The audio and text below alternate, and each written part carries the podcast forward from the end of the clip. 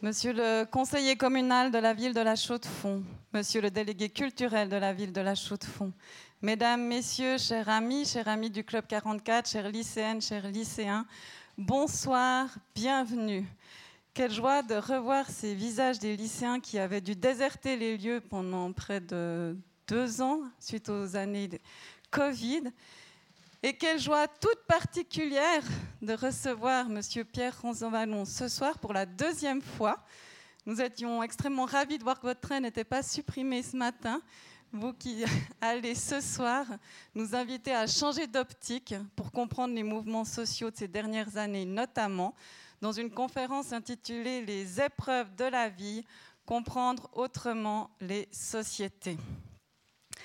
Mais avant d'en dire plus sur le cadre particulier de cette soirée et sur notre invité, quelques mots sur la suite riche de notre programme automnal. À notre grand regret, Eric Orsena est obligé d'annuler sa venue pour raisons personnelles.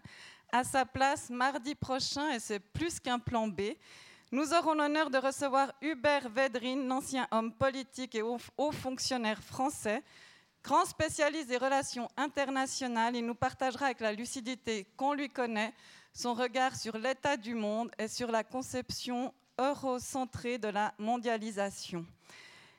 Et ce dimanche après-midi, le Club 44 vous propose une sortie au vert à l'île Saint-Pierre avec deux figures de proue de la nouvelle pensée naturaliste.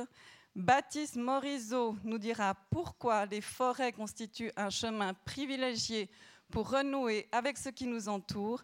Puis Estelle Zong Mengwal, j'espère que je prononce juste, nous invitera à une réflexion sur notre manière de voir le vivant à travers un parcours dans l'art occidental. Alors, l'événement est d'ores et déjà complet en cas de pluie. Demain, nous allons voir la météo. S'il fait beau, nous allons réouvrir la jauge, car les rencontres pourront se tenir en extérieur. Donc, inscrivez-vous sur la liste d'attente si vous êtes intéressé, mais il faut s'inscrire sur le site du parc Chasseral. Mesdames et messieurs, revenons à ce soir. Cette soirée s'inscrit dans le cadre d'un partenariat qui nous tient très à cœur entre le lycée Blaise Sandrard, le Rotary Club de la Chaux-de-Fonds et le Club 44, une formule toujours très réussie depuis plus d'une décennie. Celle-ci rend possible la venue de figures importantes de notre présent qui interviennent deux fois au Club 44 et en soirée et en journée au lycée. Aujourd'hui, c'est exceptionnellement au Club 44. Je tiens ainsi à exprimer au nom du Club 44 toute notre gratitude vraiment au Rotary de la Chaux-de-Fonds, particulièrement Patrick Monnier, responsable des animations, et David Lienhardt, qui, je ne ah, pardon, past président, selon la formule que j'ai apprise ce soir. Un très grand merci évidemment à la direction du lycée, Christophe Stavartz, Martine Walzer et Clément Jean que je n'ai pas encore eu l'honneur de rencontrer, et aux enseignants pour leurs propositions. C'est souvent les enseignants qui font les propositions des gens qu'on invite de tout horizon dans le cadre de ce partenariat, qui sont toujours extrêmement riches et pleines de sens. D'ailleurs, Baptiste Morisot était venu dans ce cadre-là et on, nous en gardons tous un souvenir éblouissant. Alors maintenant, avant de présenter notre invité, je vais passer la parole à Patrick Monnier pour le Rotary Club parole que je ne vais pas monopoliser trop longtemps. Alors, au nom du Rotary de la Chaux-de-Fonds, je souhaite la bienvenue à tous les membres du Club 44, aux Rotariens et bien sûr aux lycéens. Euh, en discutant un petit peu avec Pierre Rosan Vallon tout à l'heure, je me rappelais du premier orateur que nous avions invité dans le cadre de ces conférences, qui était Gilles Lipovetsky, avec des préoccupations qui étaient un petit peu analogues à celles euh, dont on va parler aujourd'hui. Euh, puisqu'aujourd'hui on va parler de, démocratie notamment, qui est un concept en voie de disparition, comme vous le savez. Et, je pense que Pierre Rosan Vallon va nous éclairer sur la façon de la préserver et de la maintenir. Voilà, bienvenue à tous.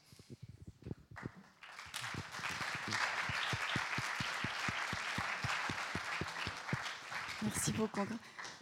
La parole maintenant à Christophe Stavard, directeur du lycée Blaise Merci Marie-Léa. Donc à, mon tour de vous adresser quelques mots au nom du lycée Blaise Sandrard. Donc je vous, souhaite une cordiale bienvenue ce soir et puis je, m'associe aux remerciements qui ont été formulés tout à l'heure. C'est vrai que ce partenariat entre le Club 44, le Rotary Club La Chaux-de-Fonds et puis le lycée Blaise Sandrard dure depuis une quinzaine d'années et puis c'est vraiment un, plaisir. Euh, euh, sans mélange de, récidiver chaque année pour l'organisation de ce, genre de conférence. donc merci à, Patrick Monnier, David Linhart, et puis merci au Club 44 à travers sa déléguée culturelle Mariléa Zwallen.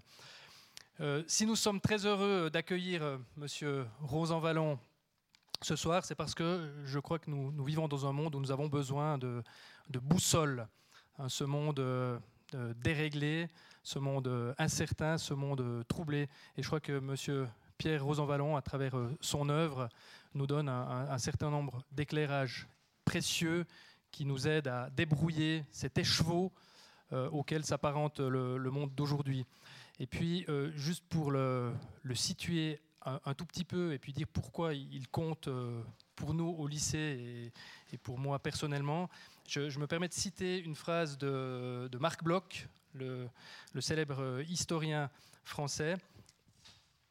Il nous disait euh, L'ignorance du passé ne se borne pas à nuire à la connaissance du présent, elle compromet dans le présent l'action même. Et je, crois que c'est une citation qui, qui, dit assez bien euh, toute l'envergure du travail de, de Pierre Rosanvallon, puisque ce travail tourne autour d'une réflexion qui, qui vise finalement à nous permettre de déchiffrer, interpréter, décortiquer le monde dans lequel on vit, ce monde présent, mais également de donner des outils pour euh, nous engager des actions et construire le monde de, demain. Et c'est vraiment euh, cette dimension-là qui, nous tient particulièrement à cœur. Donc je vous, souhaite une, agréable soirée pour euh, la, démonstration en, direct de cette façon de concevoir le travail de l'historien. Merci à vous, une belle soirée, à bientôt.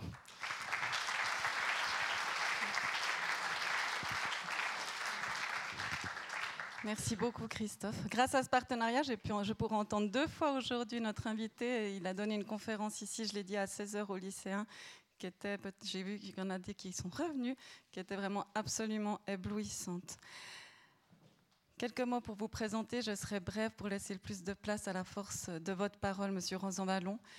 Pierre Rosanvallon est historien et sociologue. Croisant ses disciplines, il a renouvelé les études dans les trois domaines de recherche qu'il a explorés, notamment depuis qu'il a été élu maître de conférence à l'École des hautes études en sciences sociales. Il sera directeur d'études dans cette institution dès 1989. Ses études portent donc principalement sur le modèle politique français, le rôle de l'État et la question de la justice sociale. Et notons le dernier volet qui a pris une grande place, une réflexion sur l'histoire et le futur de la, de la démocratie, on vous l'a dit, sur ses possibles et les modalités de son avenir.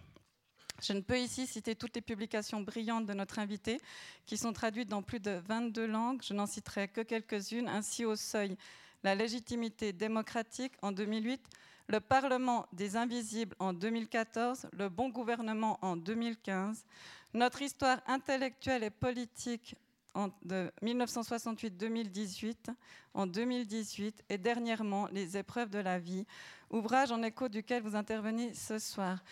Vous trouverez d'autres ouvrages sur le stand de la Méridienne. Je remercie encore et toujours la présence de cette librairie qui est si importante à nos yeux. Monsieur Vallon, votre pensée est aussi nourrie de votre engagement sur le terrain, notamment les activités que vous avez menées d'ordre militant, syndical et politique avant de faire le choix d'une carrière universitaire. Vous nous glissiez cet après-midi que vous avez décidé de devenir un intellectuel pour répondre aux questions que vous posiez comme militant. Une carrière brillante qui sera couronnée par votre nomination au Collège de France, où vous occupiez la chaire d'histoire moderne et contemporaine du politique jusqu'en 2018. Vous êtes aussi depuis trois années, je crois, titulaire d'un docteur, honoris causa de l'Université de Neuchâtel. Votre engagement pour la cité n'a jamais cessé, prenant des formes différentes. Vous avez animé plusieurs années la Feu Fondation Saint-Simon, si influente dans le renouvellement de la gauche française.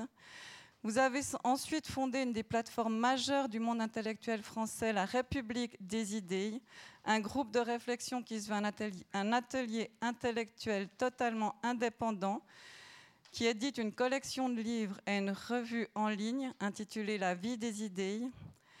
En 2019, dans votre conférence au Club 44 consacrée au ressort du populisme, en introduction, vous nous partagiez votre attachement à parler devant un auditoire citoyen et non seulement académique, Car, pour vous citer, la vie des idées, la réflexion sur le monde contemporain n'a d'autre but que d'aider ceux qui sont les citoyens à mieux mesurer les enjeux du présent et aussi à trouver les moyens de ne pas lier l'impuissance à l'impensé.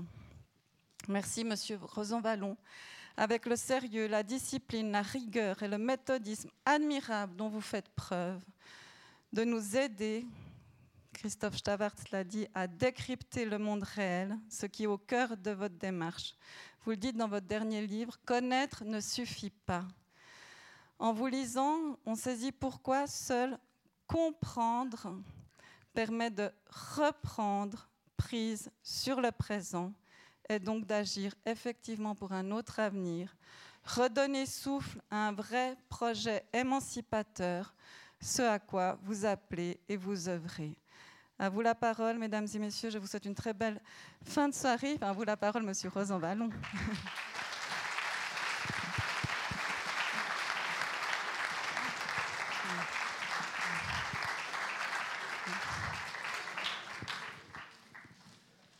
vous remercie de votre invitation.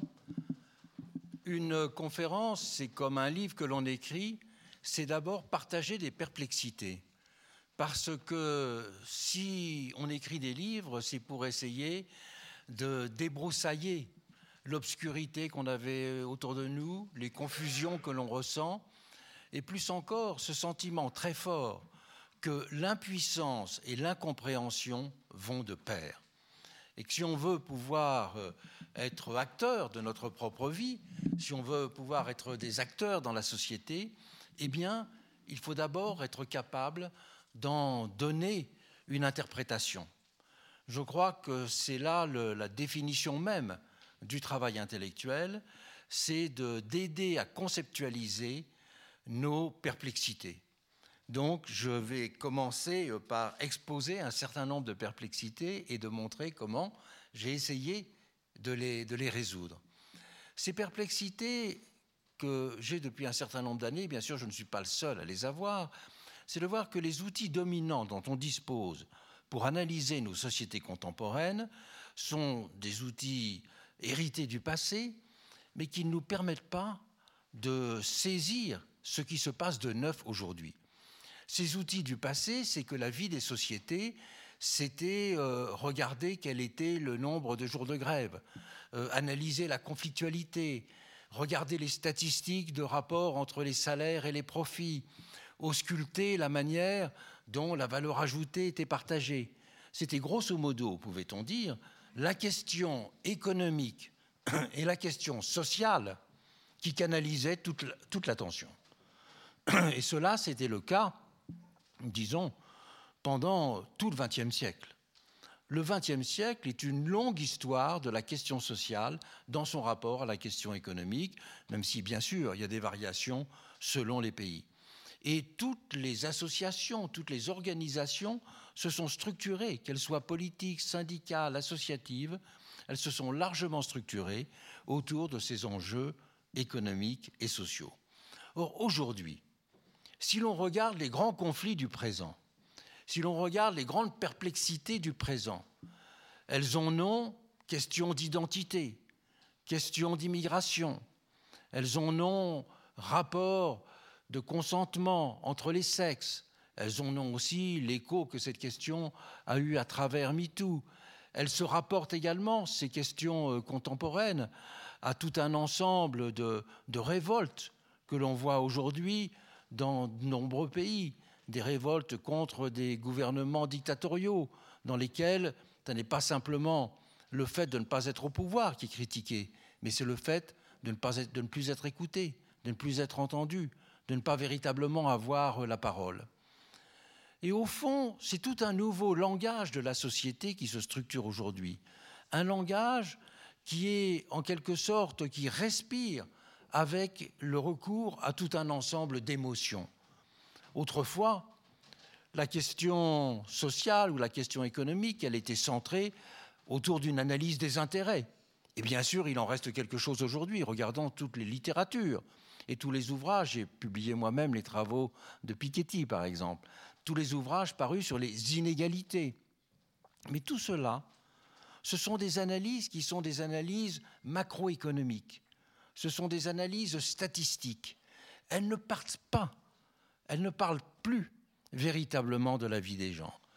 Et puisque il y avait ce matin une grève en France, qui ne m'a pas empêché de venir ici en TGV, ce qui me frappe, c'est que le défilé qu'il y a eu dimanche dans les rues de Paris et les éléments de défilé qu'il y a eu aujourd'hui, ils ont reproduit ce qui se fait depuis plus d'un siècle. Là, les fameux défilés entre la place de la République et la place de la Bastille, ou variantes extrêmement audacieuses entre la place de la Bastille et la place de la Nation aller-retour. Mais on est, dans tous ces cas-là, je dirais, dans une histoire qui ronronne, qui se répète, et nous avons le sentiment que ça ne nous permet pas de comprendre les choses. Et ceux-là même qui mènent ces mouvements le voient bien, puisque l'écho paraît tissé d'évidence. Qui, en effet, n'aurait pas le souci de son pouvoir d'achat? Qui, en effet, n'aurait pas le souci du niveau de l'emploi? Mais ces évidences, elles sont en quelque sorte redondantes. Elles ne pénètrent pas la vie des gens de manière sensible.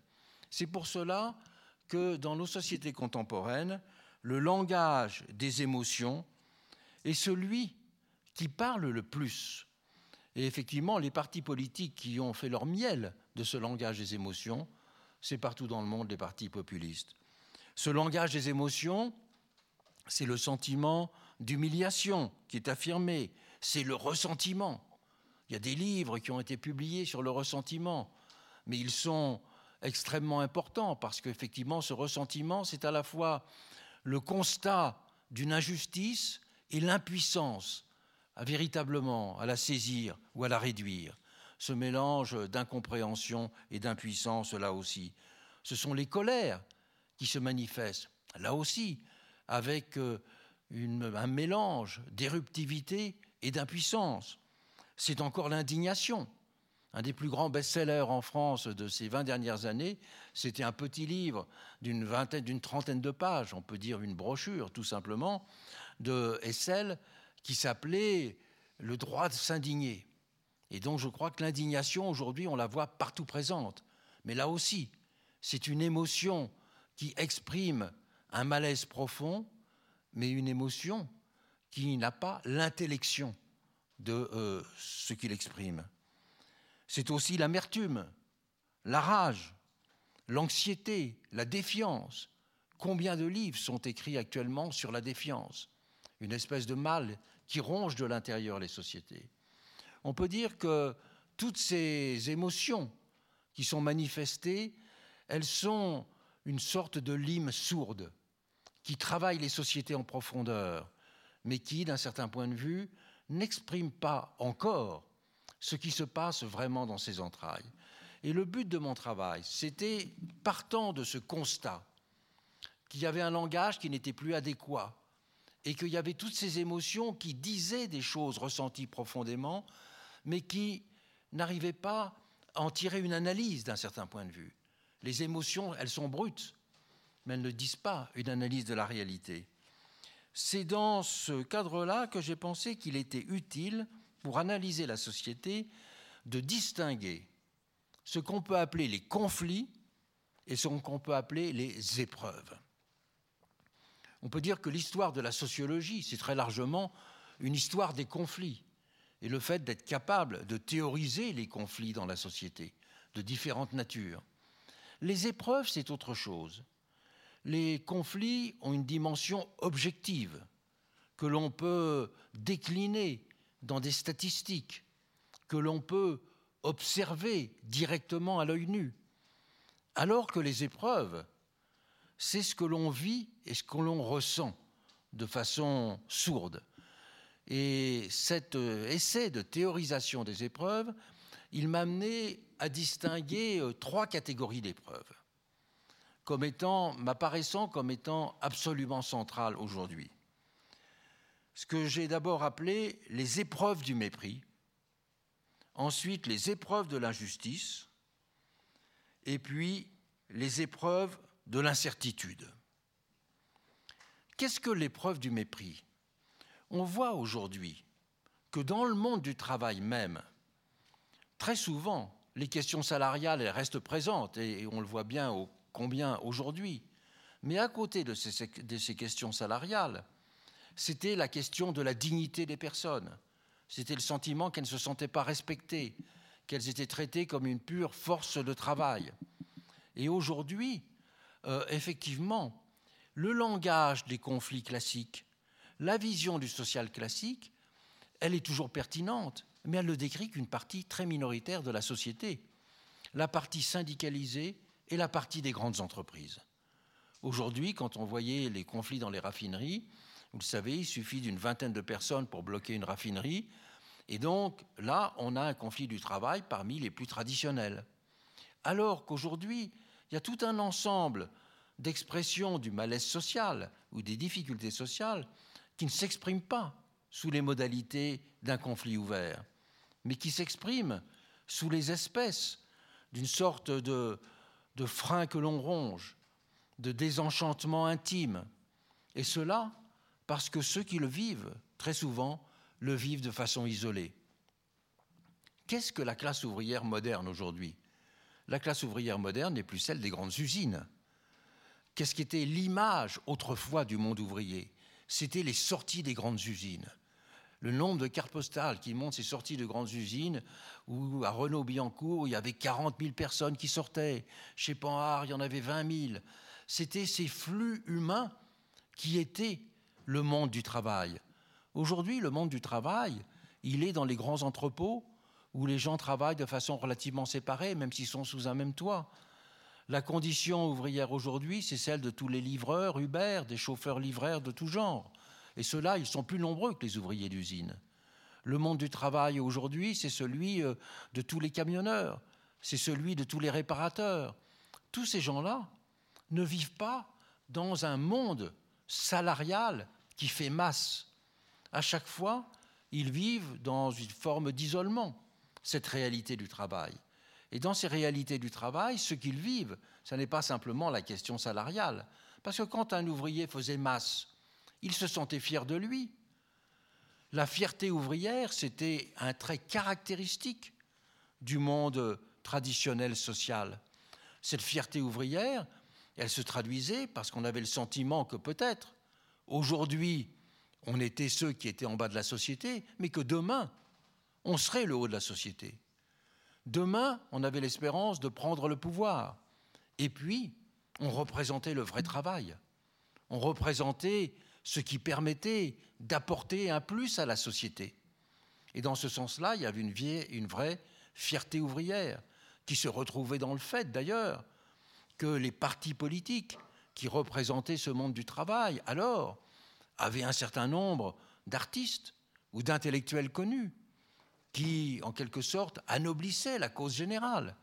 En France, quelqu'un du Parti communiste pouvait dire Picasso est avec nous, Joliot-Curie est avec nous, et des grands noms de la littérature comme Aragon et d'autres est avec nous.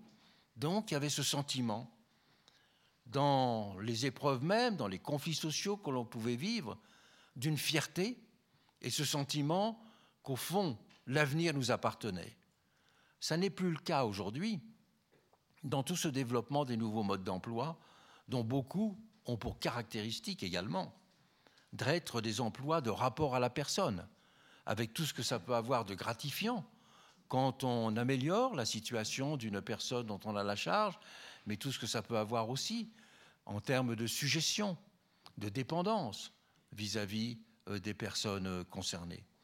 Donc tout cela forme un nouvel univers du travail dans lequel les valeurs ne sont plus simplement des valeurs recherchées de gains économiques, mais sont des valeurs de reconnaissance, sont des valeurs d'exister comme personne qui est reconnue. Et quand on a vu dans beaucoup de pays aujourd'hui des, insatisfactions, des grèves, dans le milieu par exemple du soin, dans le milieu des EHPAD, dans le milieu des hôpitaux. Et aujourd'hui, bien sûr, il y a eu des revendications salariales, mais c'était d'abord d'être reconnus comme des personnes importantes, comme des personnes qui font pour la collectivité un travail de premier plan. Donc ce désir de reconnaissance, il est en quelque sorte, il coiffe la revendication économique. Et derrière ce désir de reconnaissance, eh bien, il y a un constat très simple. c'est qu'aujourd'hui, le monde du travail ancien était un monde du travail lié à des machines. Cela voulait dire que le travail était composé avec des machines, et si ces machines augmentaient la productivité du travail, la rémunération du travail était indexée sur la productivité des machines. Et donc, il y, avait, a eu une possibilité extraordinaire de faire avancer les rémunérations de tout le monde du travail, dans la mesure où les 10% de travail qui étaient incorporés dans une voiture, eh bien, elles pouvaient bénéficier de toute euh, l'amélioration de la productivité qui était liée à des formes d'automatisation diverses. Alors que dans tout le travail, le reste du travail moderne, c'est un travail direct. L'infirmière, celui qui fait une livraison, euh, celui qui est dans une cuisine, c'est son travail direct que, que l'on consomme. Et donc, sa rémunération est indexée sur la richesse moyenne des citoyens. Il n'y a pas de gain de productivité. Du coup, tous ces emplois ont depuis des années des rémunérations plus faibles que dans l'industrie. Et le sentiment d'abandon, le sentiment de non-reconnaissance est très fort pour cela. Et ce mépris, ce sentiment de mépris qui vient d'en haut, effectivement, on le voit renaître comme s'il y avait un retour de l'aristocratie. Mais un retour d'une aristocratie très vague, parce que l'aristocratie, autrefois, c'était des figures bien visibles, qui prétendaient être d'une autre espèce humaine, les sangs-bleus. Mais elle était repérable dans la société. Aujourd'hui, il y a le sentiment d'une espèce d'aristocratie invisible, confuse, qu'on appelle les élites, dont les contours sont extraordinairement mouvants, mais dont on se sent dépendant, et vis-à-vis de laquelle on a le sentiment qu'elle vous méprise. Et ce sentiment de mépris d'en haut, il est très important. Et c'est ce sentiment diffus de mépris, qui n'est pas directement indexé sur un rapport social précis, mais qui, est, qui court en quelque sorte dans toute la société, eh bien, il a des formes compensatrices. On peut dire même que l'histoire du monde social était l'histoire des revanches que l'on pouvait prendre sur le mépris. Et quelles ont été l'histoire des revanches que l'on pouvait prendre sur le mépris? Eh bien, il y en a eu plusieurs. La première grande revanche sur le mépris, c'était de transformer l'espace domestique en un espace de domination. Celui qui était dominé à l'usine ou qui était dominé euh, dans la ferme, eh bien, rentrer chez lui, il pouvait être le maître et le seigneur. Et donc, il y a eu une importation dans le monde domestique de cette compensation de ce que subissait tout un certain nombre de personnes dans le monde ouvrier. Et les premières féministes l'ont bien vu. Les premières féministes ont amplement écrit sur cette euh, revanche du mépris qui faisait que l'homme méprisé par son patron pensait retrouver de la dignité en diminuant sa femme, et qu'il était chez lui le despote dont il euh, critiquait le pouvoir à l'usine. Donc ça, c'est une première modalité de rachat, en quelque sorte, de rachat pervers du mépris. Une autre façon perverse de, de racheter le mépris, ça a bien sûr été le nationalisme xénophobe. Et cela, c'est le grand thème que l'on voit naître en Europe à la fin du XIXe siècle. Celui qui est un des grands penseurs du nationalisme français, Maurice Barrès, son premier grand livre politique avait pour titre, en 1893, une allée très importante d'élections législatives, il avait pour titre Contre les étrangers. Et il appelait tous les Français d'en bas, et lui-même disait que pour lui, son nationalisme était la conséquence de ce qui avait été son socialisme de la jeunesse. Parce que, disait-il, à travers le combat contre les étrangers, le peuple français peut retrouver une forme de dignité qu'il a perdue dans le monde du travail.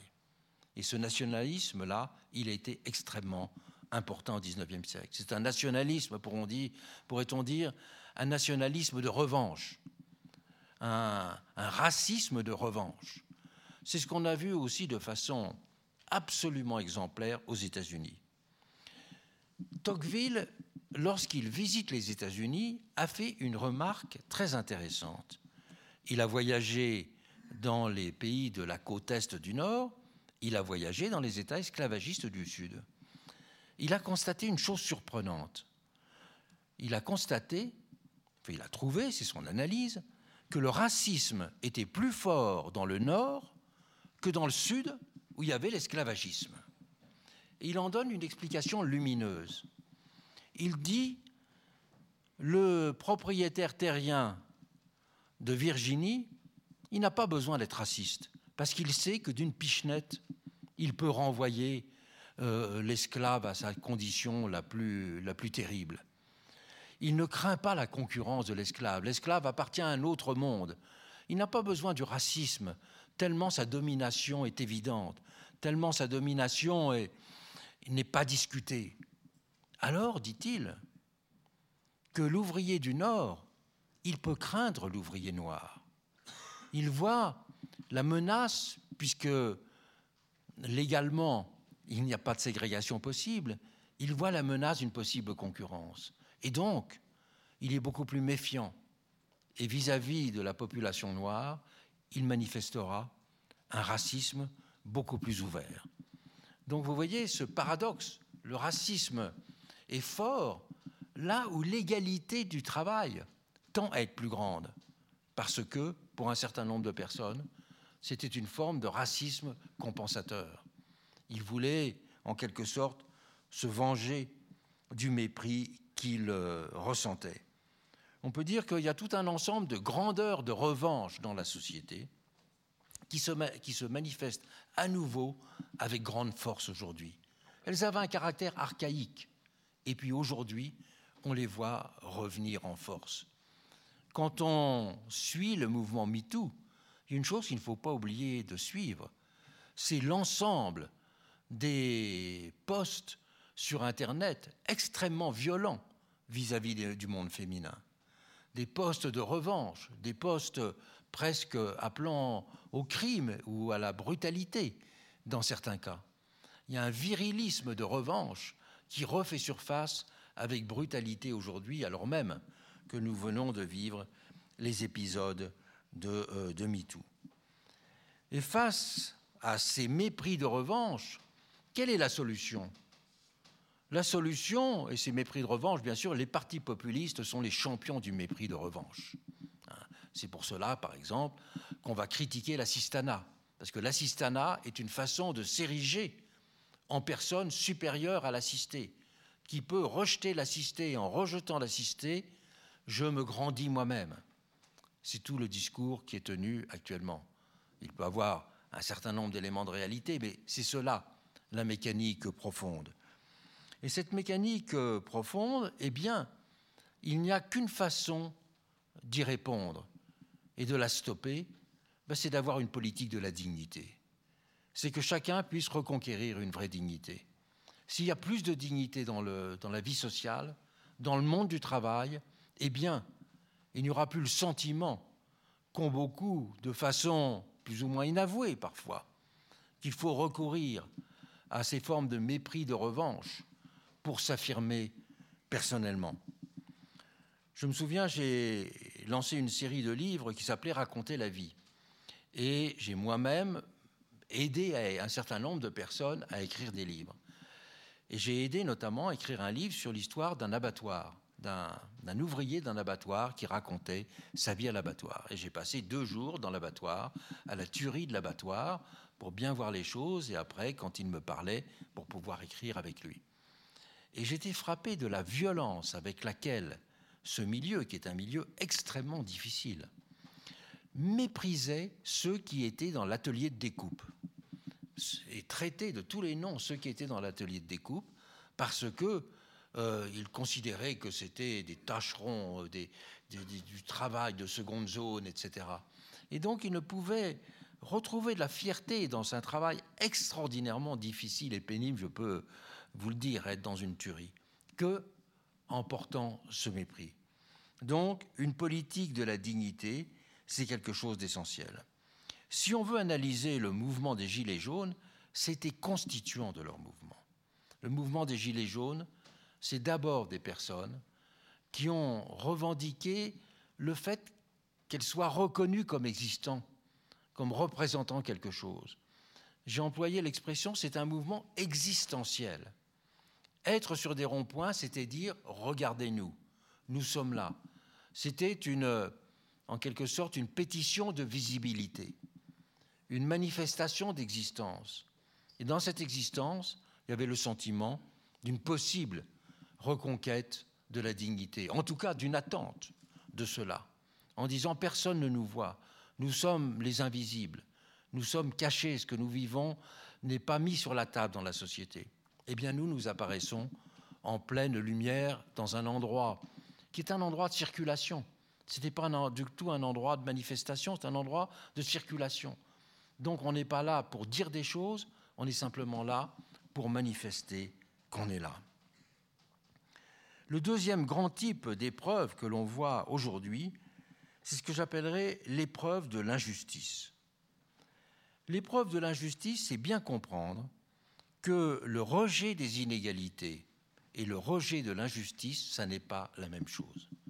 Parce que les inégalités, c'est toujours quelque chose qui a une dimension comptable, que l'on peut rapporter à des chiffres généraux, alors que l'injustice, elle est toujours rapportée à des expériences personnelles. C'est toujours les injustices et on vit des injustices. Les statistiques, c'est une réalité que l'on peut trouver terrible, une réalité que l'on peut déplorer, une réalité que l'on peut trouver scandaleuse, mais elle ne vous atteint pas en profondeur aussi fort qu'un sentiment d'injustice. Et qu'est-ce qui nourrit le sentiment d'injustice? Il y a deux grandes alimentations du sentiment d'injustice. La première alimentation, c'est l'impression que l'on a que l'on ne tient pas compte, la vie publique, la politique, l'administration ne tient pas compte de votre singularité. On vous prend pour un numéro. On ne regarde pas les réalités de votre vie pour prendre des décisions. Et ça, c'était la deuxième grande caractéristique des Gilets jaunes. Les Gilets jaunes, ce sont ceux pour qui la voiture était importante et qui avaient le sentiment que la législation de taxation du carbone, elle était générale. Elle ne tenait pas compte de leur spécificité à eux, habitants des campagnes, ayant besoin de leur voiture pour aller travailler. Donc, c'est le sentiment que la vie publique ne tient pas compte de, l'existence précise que l'on mène, qu'on n'est que des chiffres, que des statistiques. Et ça, c'est un sentiment d'injustice absolument profond. C'est Aristote lui-même qui disait que ce sentiment d'injustice, il est pour cela le plus puissant. Il est le plus puissant parce qu'il est vécu avec une intensité émotionnelle. Alors que des statistiques d'inégalité peuvent être vécues simplement comme un fait que l'on déplore, mais c'est comme une statistique que l'on lit, que ça n'est pas comme une blessure que l'on ressent. Deuxième catégorie d'épreuves de, de l'injustice, à côté de ce déni de spécificité, ce sont les injustices euh, qui sont liées à des formes de discrimination. Les phénomènes de discrimination sont très complexes à analyser parce qu'ils mènent deux choses. Dans celui qui se sent discriminé, il a un double sentiment qui peut apparaître contradictoire. Se sentir discriminé, c'est d'abord sentir qu'on ne vous prend pas pour quelqu'un de quelconque. C'est-à-dire qu'on vous traite ou on vous maltraite en fonction de votre spécificité, de votre origine ethnique, de votre couleur de peau ou de votre euh, région d'origine. Donc il y a le sentiment que, au fond, il y a une. On vous dévalorise parce qu'on ne vous considère pas d'abord comme un individu. La personne discriminée, c'est d'abord celle qui regrette de ne pas être traitée comme un individu comme les autres. Et donc, que l'on l'assigne à une particularité.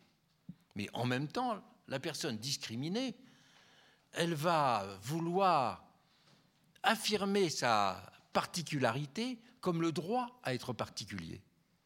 Donc il y a un rapport très complexe dans la discrimination entre une demande de particularité et puis une demande d'être fondu dans la masse, une demande d'être un individu quelconque. Ne me traitez pas comme quelqu'un qui a la peau noire, je suis une personne, je suis un individu. Et puis simultanément, euh, je suis une personne noire, intégrée des noirs dans votre, euh, dans votre conseil d'administration. Donc, les deux demandes sont contradictoires et c'est cela qui fait tout le, le cœur et la difficulté de euh, la discrimination. Les discriminations, pour cela, ce sont des pathologies de l'égalité, parce qu'elles sont à la fois un déni d'égalité et une demande de différence. Une demande d'indifférence et une demande de différence. Mais aujourd'hui, dans nos sociétés, ces éléments de discrimination sont extrêmement puissants. Ils sont extrêmement puissants. Bien sûr, les plus évidents, c'est la couleur de peau des gens. Mais il y a bien d'autres éléments de discrimination tenant à l'origine familiale, parfois même au prénom, tenant aux études que l'on a fait. Tout un ensemble de facteurs peuvent être vécus comme des discriminations.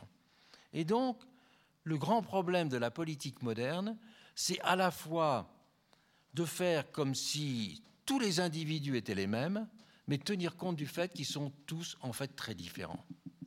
Et c'est toute la difficulté qu'il y a autour du concept de laïcité, par exemple. Le concept de laïcité demande à ce que tout le monde soit considéré comme équivalent et traité de la même façon. Mais en même temps, euh, chaque spécificité demande à être reconnue. La reconnaissance, elle vaut à la fois comme demande d'indifférence et comme demande de reconnaissance des spécificités. Donc ces épreuves de la discrimination, aujourd'hui, elle est très forte parce que elle nourrit, elle peut nourrir une tentation du séparatisme. Et dans nos sociétés aujourd'hui, euh, les tentations de séparatisme sont, sont très fortes. Elles sont très fortes pour les raisons de la troisième type d'épreuve que je vais rapidement mentionner, ce sont les épreuves de l'incertitude. Il y a trois types d'incertitude dans nos sociétés. Un premier type d'incertitude fondamentale, c'est l'incertitude sur de la connaissance commune, l'incertitude de la vérité.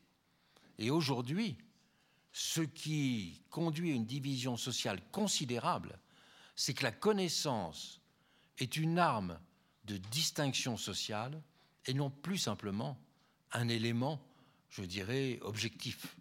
C'est pour cela qu'il est quasiment impossible de raisonner des personnes complotistes ou des personnes qui énoncent des contre-vérités manifestes. Car pour eux, ces éléments de complotisme, ces éléments de contre-vérité manifestes, elles sont un élément d'identité profond. Et donc, euh, c'est une croyance. Et autant on peut changer des connaissances, autant on ne change pas des croyances, ou difficilement. Donc aujourd'hui, il y a un espace de la connaissance qui s'est réduit au profit de la prolifération d'un certain nombre de croyances qui amènent à une séparation et à une distinction dans la société. Donc cette incertitude sur la notion même de vérité, elle est une épreuve fondamentale dans la société moderne et elle peut conduire à des divisions presque irréparables. Je dirais qu'aujourd'hui, on a l'impression qu'aux États-Unis, euh, euh, il y a des, des, principes tellement différents qui sont mis en avant et la croyance en des réalités tellement différentes quand on voit que des gens de QAnon pensent véritablement qu'il y a une secte pédophile qui euh, est à la manœuvre pour euh, diriger le Parti démocrate, euh, c'est une vérité que aucun, enfin c'est une affirmation qu'aucune preuve ne peut attaquer. Pourquoi? Parce qu'elle est constitutive d'une identité. Et quand il y a de l'identité, la discussion se ferme. Le deuxième type d'incertitude qui est fondamental, c'est ce qui tient aux menaces d'humanité. Les menaces d'humanité, on le voit aujourd'hui, évidemment, chaque jour euh, faisant la une des journaux, concernant le, climat, avec toute l'anxiété que cela provoque, avec euh, toutes les difficultés d'analyse que cela provoque. Mais nous sommes confrontés à ces menaces d'humanité sans les moyens d'y répondre vraiment dans nos démocraties, à cause de la préférence pour le présent qui structure nos démocraties. La démocratie, elle est née contre le règne du passé, elle est née contre la tradition. Donc la démocratie, c'est le fait de dire, c'est le pouvoir d'aujourd'hui qui compte. Nous voulons rompre avec la tradition. Et les conservateurs, au contraire, euh, ont voulu dire, nous voulons vivre avec la tradition. Et même nous voulons ressusciter la tradition pour les courants les plus réactionnaires euh, en Europe au XIXe siècle. Mais la démocratie moderne, c'est on veut rompre avec la tradition. Mais deuxièmement, on ne veut pas s'enchaîner pour l'avenir. Pourquoi? Parce que chaque génération doit pouvoir se déterminer librement. Et au-delà de chaque génération, chaque gouvernement, tout le monde doit pouvoir se librement se déterminer. Donc, il ne faut pas se donner des chaînes pour l'avenir. Or, il y a un domaine dans lequel il faut se donner des chaînes pour l'avenir, d'une certaine façon, de façon inévitable, c'est la diplomatie. Parce que la diplomatie, c'est dire qu'un pays existe dans sa projection dans le temps, qu'il est une nation qui se définit comme un, un projet pour l'avenir. Et très longtemps, pour cela, on a pensé que l'exercice de la diplomatie était incompatible avec la démocratie. Et on a fait un compromis en nommant que des aristocrates diplomates. Et vous pouvez voir qu'en France encore, le nombre d'aristocrates diplomates est très important, qu'en Angleterre encore plus. Mais si vous regardez les annuaires diplomatiques d'il y a 40 ans, alors là, c'était vraiment généralisé. Donc la démocratie, elle veut rompre avec le passé, mais elle ne veut pas enchaîner l'avenir. Alors qu'aujourd'hui, il faut d'un certain point de vue enchaîner l'avenir. Et donc, euh, pour gérer les questions du climat, il faut, enchaîner l'avenir. Et d'ailleurs, le climat nous a enchaînés d'un certain point de vue déjà. Quand on pense qu'il y a des déchets radioactifs qui seront là pendant des millions d'années. Donc, euh, euh, il y a, pour le, pour le moins bon, il y a eu une projection dans l'avenir, puisqu'on a fait des déchets radioactifs auxquels seront soumis les générations futures et pour très très longtemps, alors que l'on ne fait pas, on n'a pas le courage de faire des politiques qui se projettent dans l'avenir. D'où cette question lancinante, que ce sont aujourd'hui des États, et c'est notamment la question de la Chine, des États autoritaires qui, pour l'instant, ont fait le plus pour le climat. Parce qu'effectivement, euh, eux, ils se définissent non pas par rapport à un électorat, mais par rapport à une image, disons, théorique de leur pays, l'avenir de la Chine. Xi Jinping ne parle jamais du peuple chinois, il parle surtout de la Chine.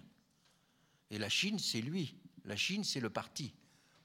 Donc, euh, il y a cette projection dans l'avenir parce qu'il y a une identification d'un parti ou d'un groupe social à l'avenir. Mais qu'évidemment, cette identification, c'est la négation de la démocratie. Donc, toutes ces épreuves, elles sont encore là devant nous. Et ces trois catégories d'épreuves, c'est en quelque sorte ce qui tisse, ce qui structure en profondeur notre vie sociale. Et derrière les apparences de certains mécontentements, derrière la question sociale traditionnelle, c'est toutes ces épreuves du mépris, de l'injustice et de l'incertitude qui, sont en, qui sont en jeu. Donc, ce que je propose, c'est une analyse de la société qui soit en résonance avec la façon dont les citoyens vivent les questions. Si on parle de mépris, si on parle d'incertitude, à quel point chacun voit l'incertitude peser sur ses épaules à bien des niveaux, si l'on parle d'injustice, ça, c'est des choses vécues. Or, la meilleure définition que l'on puisse donner de la démocratie, c'est que la démocratie, elle a pour fonction d'aider la société à se donner un langage qui permet de rendre intelligible ce qu'elle vit. La démocratie, c'est rendre intelligible ce que vit une société. Et on ne la rend pas intelligible avec de l'idéologie. On ne la rend pas intelligible simplement avec des émotions. On la rend invisible, on la rend, pardon, on la rend justement lucide. Si on lui permet de comprendre ces différents phénomènes à l'œuvre, parce que la compréhension de ces phénomènes ben, peut, à l'inverse, dessiner une politique positive. Une politique qui n'est plus simplement une politique idéologique, mais qui est une politique positive, qui peut être une politique des droits de l'homme, une politique euh, de la dignité, une politique euh, du respect, une politique de la lucidité. Là, je crois qu'il y a, il est nécessaire de comprendre à quel point il y a deux structurations des partis politiques dans le monde aujourd'hui. Il y a la structuration politique ancienne des partis. Elle est liée à des héritages et elle est liée au traitement classique de la question économique et sociale. C'est ça qui faisait la grande différence entre la droite et la gauche. La droite et la gauche, c'était une différence entre la répartition des salaires et des profits, du capital et du travail. Donc ça, c'est la vieille façon. La nouvelle façon de voir les clivages politiques, c'est entre la raison et les passions.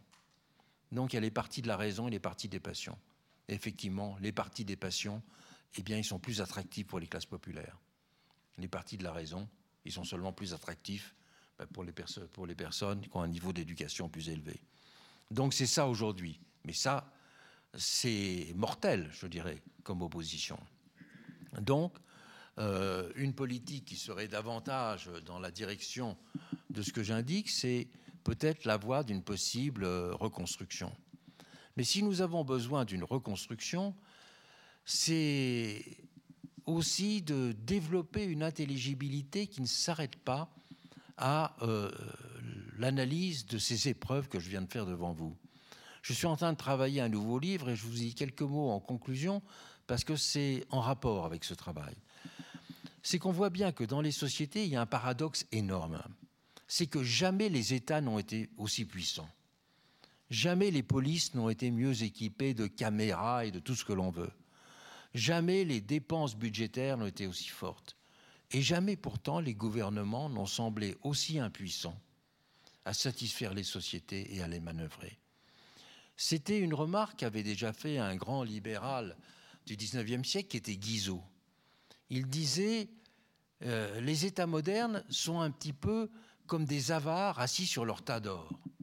Ils ont le tas d'or, qui sont tous leurs moyens budgétaires, leurs moyens en personnel, etc.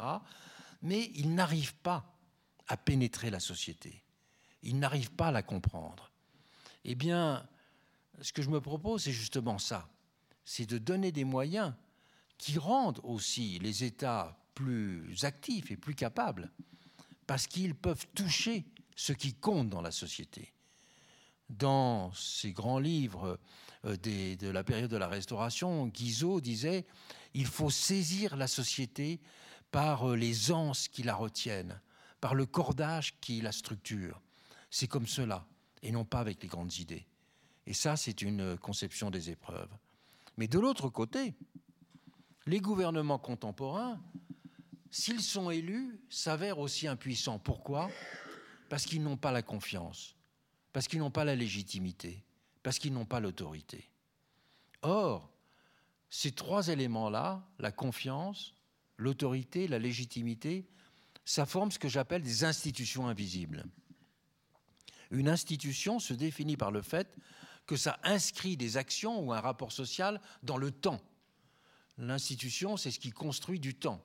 Et à côté, l'institution, c'est ce qui construit du commun. L'institution, c'est ce qui construit de la régulation. Eh bien, la confiance, c'est ça. La confiance, c'est l'hypothèse que l'on peut faire sur le comportement futur de quelqu'un. Donc, c'est inscrire la relation avec quelqu'un dans le temps.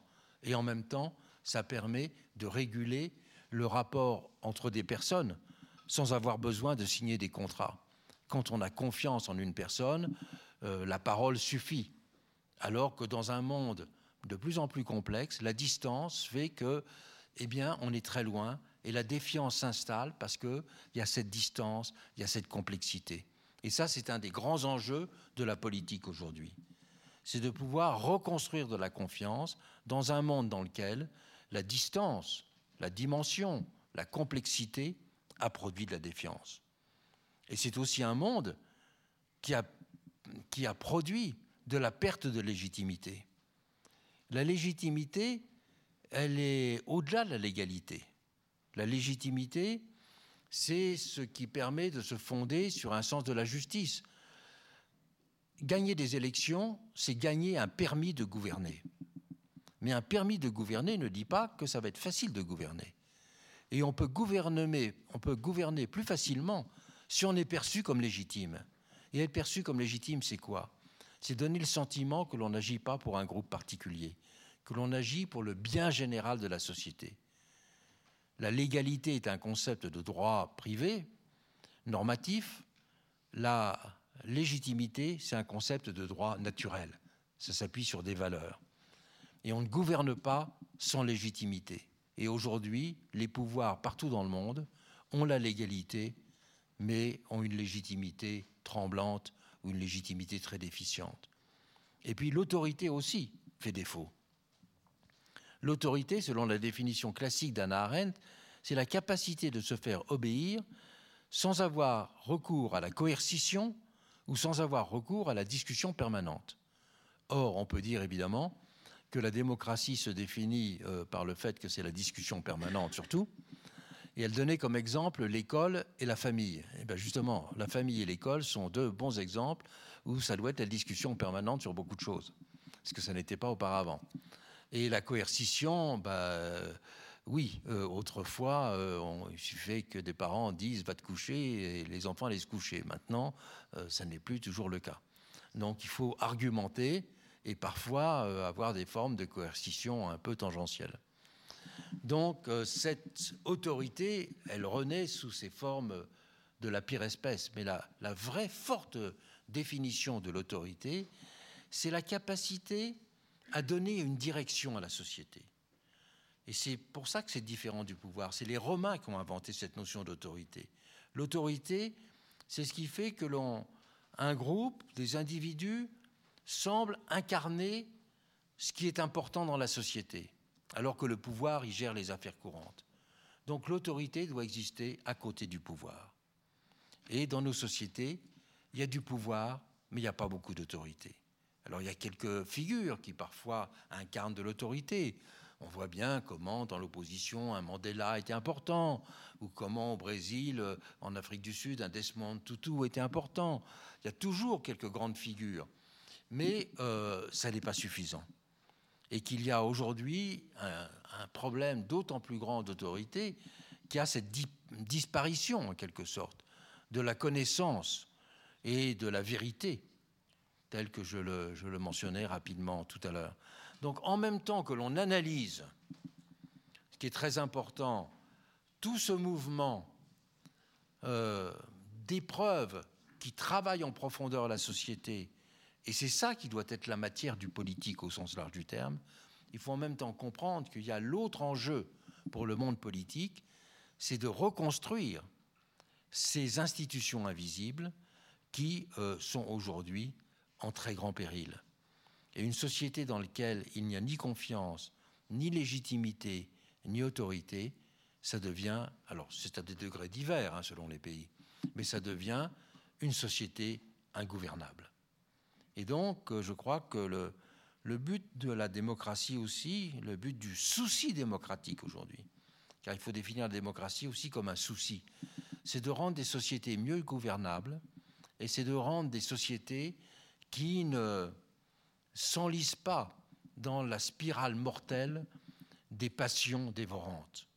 Parce que à la, fin de cette euh, décroissance des institutions invisibles et de cette spirale des passions dévorantes, eh bien, il y a l'autoritarisme et le populisme généralisé.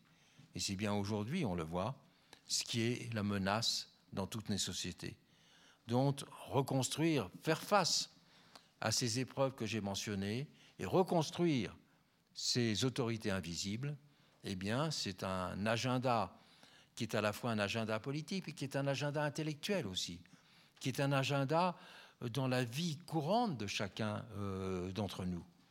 Et ça doit être évidemment aussi un souci, un souci quotidien. Ce n'est pas simplement une chose à laquelle on peut penser de temps en temps.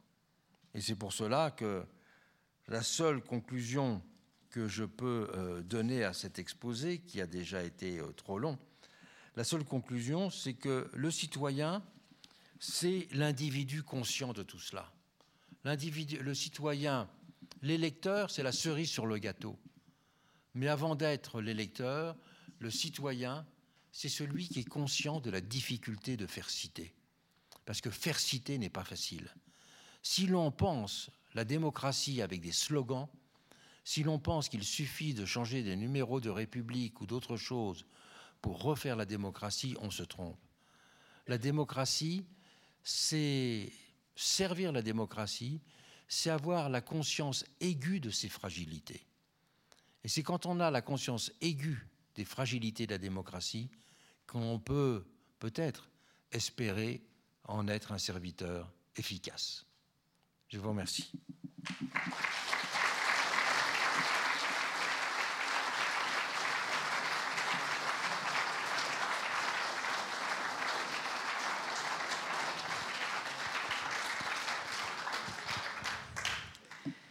Merci infiniment, Monsieur Rosanvallon. Vous avez à nouveau fait preuve de la force théorique, conceptuelle et d'éclairage unique de votre pensée. Vous avez fait plus court que... Mais c'est très bien, comme ça nous avons le temps de dialoguer. Et j'imagine qu'il y a déjà des questions, des remarques, des commentaires à cet exposé. Pas pour le moment.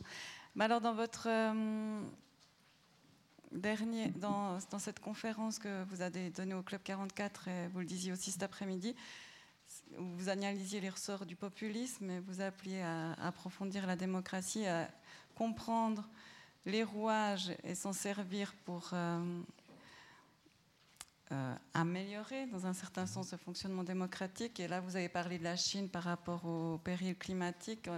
En quoi les dictatures, ce type de dictature, on peut les lire pour euh, aussi approfondir à nouveau la démocratie. Vous, en avez, vous avez un petit peu esquissé, mais c'est aussi oui, mais là, le paradoxe de la Chine, c'est qu'on sauve la Chine en faisant périr les Chinois. Mhm. Donc là, il n'y a rien à tirer de ça. C'est cela, le, le, mhm. paradoxe de l'autoritarisme. Mhm. C'est que l'autoritarisme permet de considérer un pays comme une chose. Donc, euh, il sauve le pays en perdant ses habitants, si on peut dire. Mais nous, on risque de perdre nos habitants aux rien. Non, mais c'était juste parce que c'est vrai que j'aime beaucoup, comme vous, chaque fois, vous appelez à comprendre les choses. Puis c'est toujours une voie, enfin, vraiment que la démocratie, c'est quelque chose en mouvement perpétuel. Et ça, c'est quelque chose de très riche. Vous avez abordé beaucoup de thématiques et une, qui m'est chère, c'est au fond celle que, qu'on pourrait résumer sur la, valeur du travail, mais la valeur du travail au sens large, bien sûr, pas seulement sa monétisation, et je trouve que, effectivement, vous avez bien raison de penser, enfin de, nous expliquer que plus que la valeur euh, monétaire du travail, il y a la question de la considération qui est importante. Et est-ce que vous ne pensez pas que l'explication de cette euh, détérioration de la valeur du travail est, est, en partie liée à une modification des strates de la société? Je veux dire par là qu'il fut un temps où la relation entre le politique et le travail était peut-être plus proche qu'elle ne l'est maintenant. J'ai souvent l'impression qu'on a une, euh, une classe politique qui est nommée pour diriger, et diriger des gens qui les ont nommés, mais qui a entre la classe politique et ces gens-là toute une, toute une quantité de strates, au fond, qui protègent cette classe, parce que cette classe se réfère à, à ces strates. Et finalement, les gens ont l'impression de ne pas pouvoir atteindre le politique quand ils ont quelque chose à dire. J'ai l'impression que la technocratie qui s'est mise entre le politique et le, et le peuple, on va dire ça d'une manière générale, euh, euh, euh, pervertit un petit peu la relation entre le politique et, les travailleurs, ce qu'on peut appeler les travailleurs. Mais ce qu'il y a, c'est que le, le, politique en général, où que ce soit dans tous les pays, il tend à avoir une appréhension générale de la société, avoir une appréhension statistique de la société et ne pas avoir une appréhension qu'on pourrait dire sensible. Euh, or, nous, nous voyons bien que lorsqu'on veut comprendre une réalité, parfois un bon roman nous permet de comprendre aussi bien la réalité qu'une statistique. Et donc, je crois que le, le grand problème d'un gouvernant, c'est que les outils dont il dispose pour simplifier, c'est du matériel statistique. Et ce, qu'il peut, ce sur quoi il peut opérer, c'est sur des, des dimensions statistiques. Et du coup, il ne touche pas la vie des gens. Si vous aviez, vous vous souvenez peut-être les Gilets jaunes en, novembre 2018. Hein, euh, il y avait eu le début du mouvement.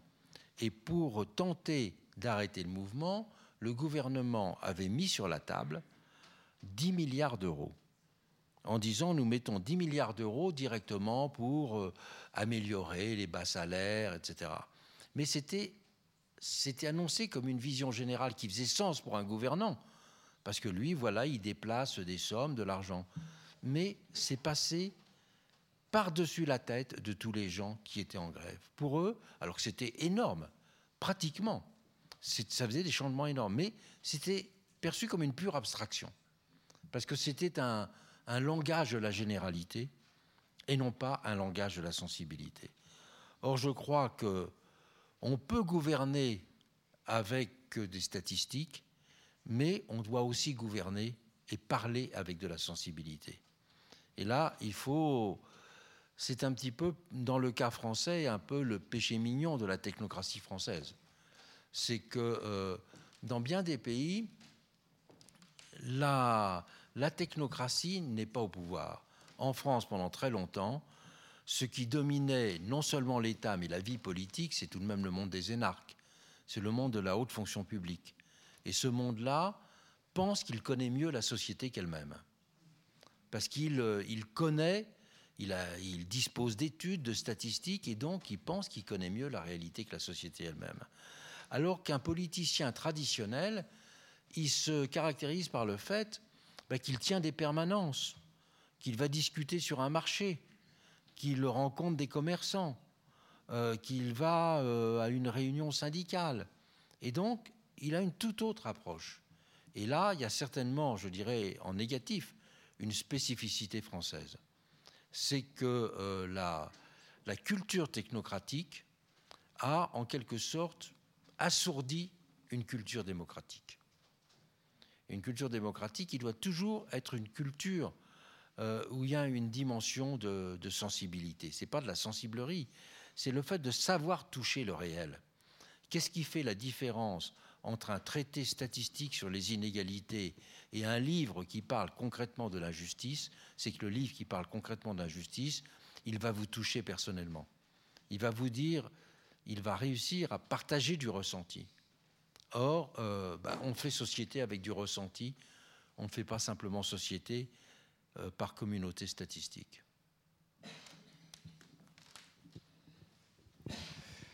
Merci, j'ai trouvé très intéressant votre réflexion sur la perte d'autorité du politique et parfois plus largement aussi euh, à l'école, dans la famille. Et finalement, on se rend compte que cette autorité, c'est donner une direction, donner un sens, hein, finalement, euh, pour ne pas entrer dans l'autoritarisme. Comment finalement redonner une direction, un sens dans un monde qui, paradoxalement, complexe a perdu de son sens, notamment avec la fin des grandes idéologies ou des grandes directions qu'on a pu vivre euh, durant le XXe siècle. Et c'est un des paradoxes euh, que je trouve que vous soulevez dans votre conférence, avec cette difficulté de redonner de l'autorité, redonner du sens dans un monde qui en a perdu. Je pense que redonner du sens, il faut bien voir le, le rôle très fort euh, qu'ont les arts dans notre société le rôle très fort qu'a la littérature. Euh, moi, je suis frappé par ça, qu'il y a ben, récemment, si vous regardez le livre de Mathieu euh, Connemara, il parle des classes moyennes, comme l'avait fait Georges Perec avec les choses, il, euh, parle des classes moyennes d'une façon inédite, dont on n'avait pas parlé avant. Et je crois que ça, c'est très important. C'est pour ça que euh, ce qu'on peut appeler l'art en général est important dans la société. Parce que l'art, justement, c'est cette vibration de sensibilité qui porte un regard sur le monde et les choses qui est différent. C'est pour cela qu'il y a un rapport très fort, je crois, entre une culture, une culture, l'importance de l'art et une société, euh, une société démocratique. C'est que l'art n'est pas simplement euh, comme ça un élargissement de l'esprit, L'art, il est euh, les arts, euh, la littérature, la chanson, tout. C'est une façon d'intégrer, de, comprendre le monde, de l'exprimer. Alors bien sûr, il y a des choses que l'on peut apprécier, d'autres pas. Chacun peut trouver son alimentation dans des formes différentes, mais c'est tout de même aujourd'hui une façon très importante de faire société que de partager des émotions artistiques. Il y a des émotions sportives et des émotions artistiques. Les émotions sportives, elles sont plus fugaces, Parfois, elles sont assez violentes, alors que les émotions artistiques, elles sont plus, elles sont plus disséminées, plus paisibles peut-être.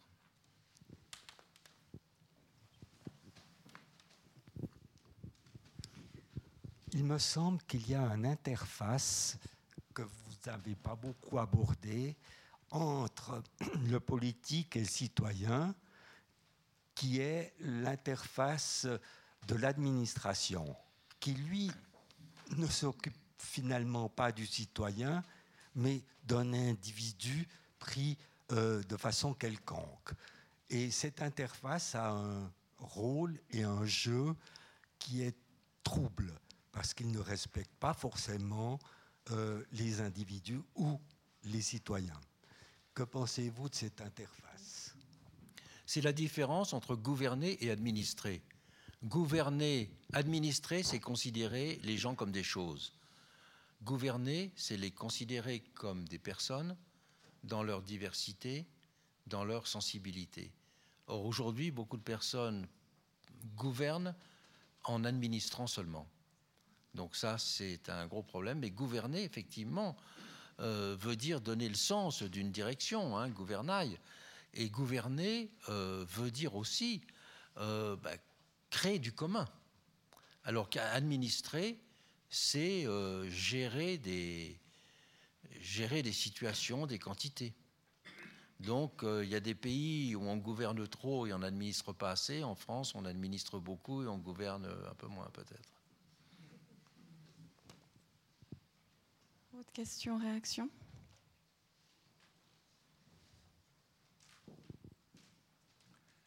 Merci. Vous avez fait allusion, professeur, à l'importance de la légitimité. Si on applique ce raisonnement sur les élections françaises, dont on conteste en France donc la légitimité du président parce qu'il n'avait que 24-25% au premier tour, tous ceux qui contestent sa légitimité en avaient moins au premier tour. Donc il me semble qu'on est dans une impasse institutionnelle très grande. Faut-il changer la Constitution? Vous avez dit que ça suffit, ça suffisait pas de changer le numéro, euh, mais moi j'avais cru qu'avec le fameux euh, euh, comment pardon, la phrase de, Macron, mais encore le, qu'il fallait faire encore ceci et cela, comme la phrase m'échappe en ce moment, n'est-ce pas hein? Oui, en même temps, n'est-ce pas, pourrait contribuer à créer la légitimité puisqu'il rompait en quelque sorte euh, la division euh, gauche-droite habituelle dont on a aussi vécu les inconvénients. Et comme vous avez parlé de la personne, je voulais vous poser la question euh, qui concerne les Neuchâtelois, puisque nous avons la chance d'avoir un, un écrivain qui s'est penché sur ce problème et qui a été membre du mouvement personnaliste, euh, Denis de Rougemont, et qui a aussi réfléchi sur le citoyen engagé. Et donc, je voulais vous demander ce que vous pensez euh, de comment vous vous référez peut-être aussi à l'œuvre de Denis de Rougemont. Ben, je vous dis tout de suite, Denis de Rougemont, pour moi, c'est d'abord le livre L'amour en Occident. Euh, qui, était un livre de, de, référence important. Et je sais qu'il était. J'ai souvent parlé de lui avec Ivan Illich qui euh, l'appréciait euh, énormément. Donc euh, ma connaissance de Rougemont, c'est celle de ce, de ce livre sur le rapport des sexes, et c'est celle de cet intérêt que lui portait Ivan Illich. Concernant la légitimité, effectivement, il y a deux éléments qui font qu'il y a ce qu'on pourrait appeler un rendement décroissant, un rendement démocratique décroissant de l'élection surtout dans le système français. Pourquoi? Pour deux raisons. La première, c'est que euh, l'élection a une dimension démocratique d'une double façon. Elle a une dimension démocratique en nommant d'abord un vainqueur de l'élection. Mais ce vainqueur de l'élection, aujourd'hui, avec le système à deux tours tel qu'il est, avec euh, quand il y avait deux partis, euh, dès le premier tour, les choses étaient en quelque sorte un peu jouées. Où il y avait le premier tour, c'était un premier tour de piste, mais le, théâtre était dessiné. Alors que là, le théâtre se dessine à l'issue du premier tour euh, seulement. Et du coup, il y a une logique très différente entre un premier tour de choix et un deuxième tour d'élimination. Et qu'à cause de cela, effectivement, des personnes ont employé en France l'expression de mal élu en disant euh, des, opposants politiques, on dit, dit vous êtes un président mal élu. Ce qui ne veut rien dire, parce qu'on est élu, on n'est pas élu. Qu'on soit élu avec une voix de plus ou avec 10 millions de voix de plus, c'est la même chose, on est élu, point. La démocratie a pour but d'élire. On est élu à une voix près et c'est tout. Mais derrière, les, derrière le sentiment, euh, cette expression très discutable de mal élu, il y avait le, sentiment aussi que, bah, il y a deux choses. D'abord, que la légitimité, elle euh, présuppose que on gouverne dans des conditions autres que celles de son élection. Parce que on est élu, je dirais, en divisant le pays, par définition, puisqu'on représente une partie contre une autre.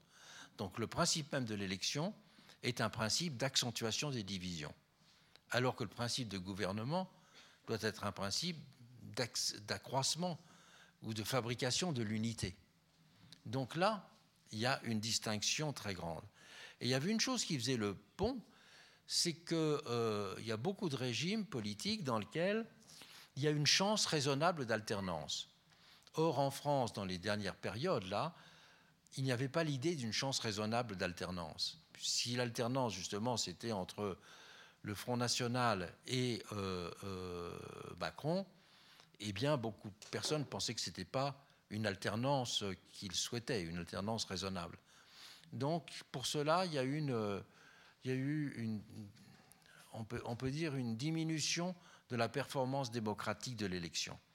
Mais ça veut dire aussi que la légitimité, elle se gagne sur un autre terrain que l'élection.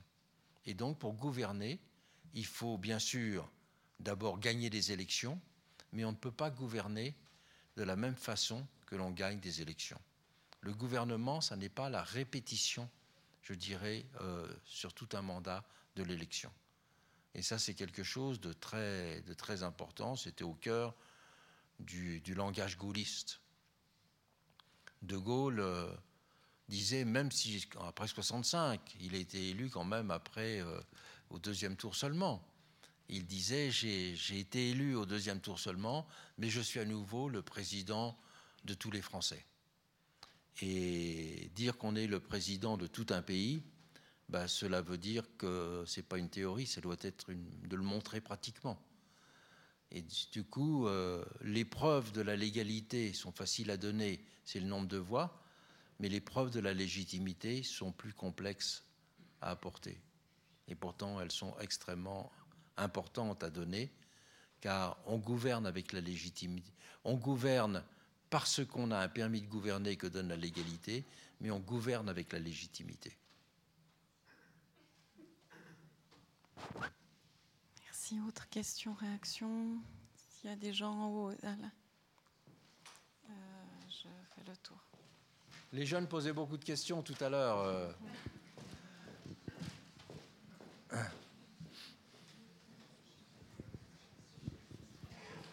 Merci, merci pour votre conférence. J'avais une petite question par rapport à, euh, cette politique de, la sensibilité que vous prônez, qui est vraiment une piste très intéressante. C'est comment vous intégrez la dimension de la, mondialisation qui touche aussi euh, ces sociétés euh, actuelles. Il y a aussi des formes de mépris qui ne sont pas à l'intérieur d'une nation, mais qui sont internationales, entre une entreprise qui a son siège dans un pays face à euh, des, travailleurs, des employés dans d'autres pays.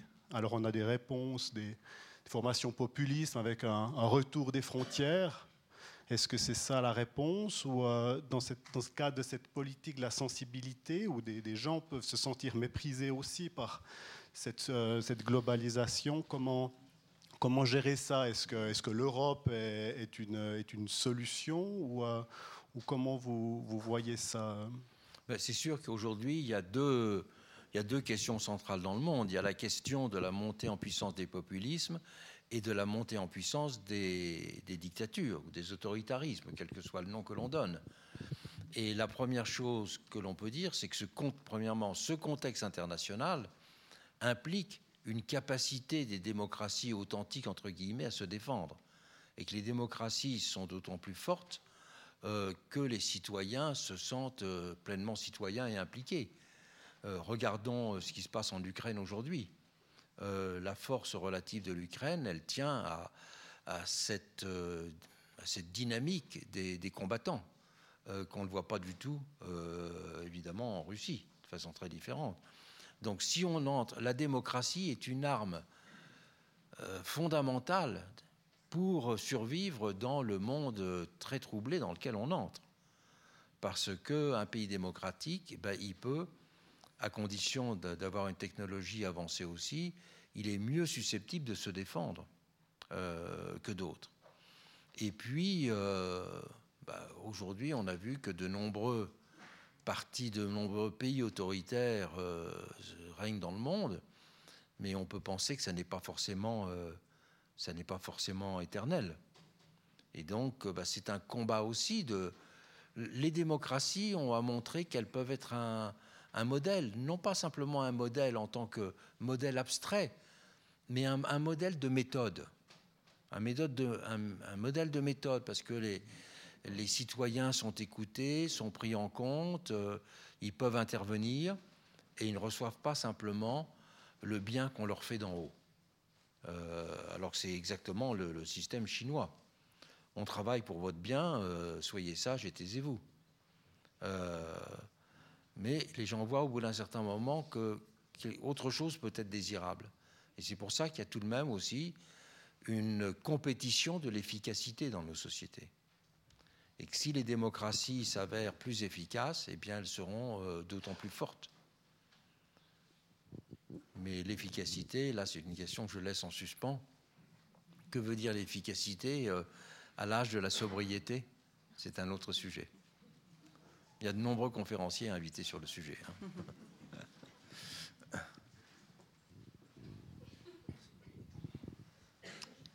Je me pose une question par rapport à la sensibilité dont vous parlez.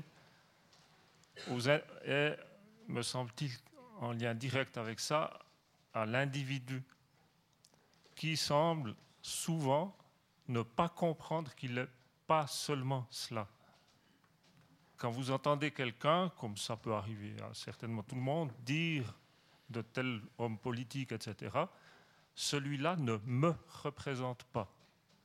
Alors que, bien entendu, un conseiller fédéral ne peut pas représenter des individus.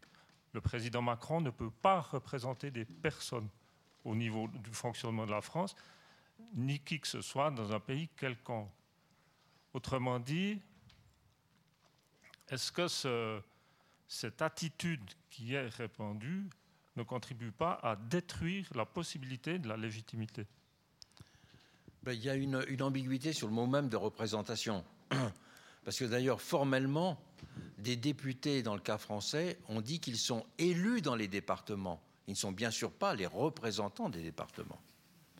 Ils sont, élus dans les départements pour constituer la représentation nationale. Donc ils n'existent pas comme une addition d'individualités, ils existent comme un corps représentant la nation.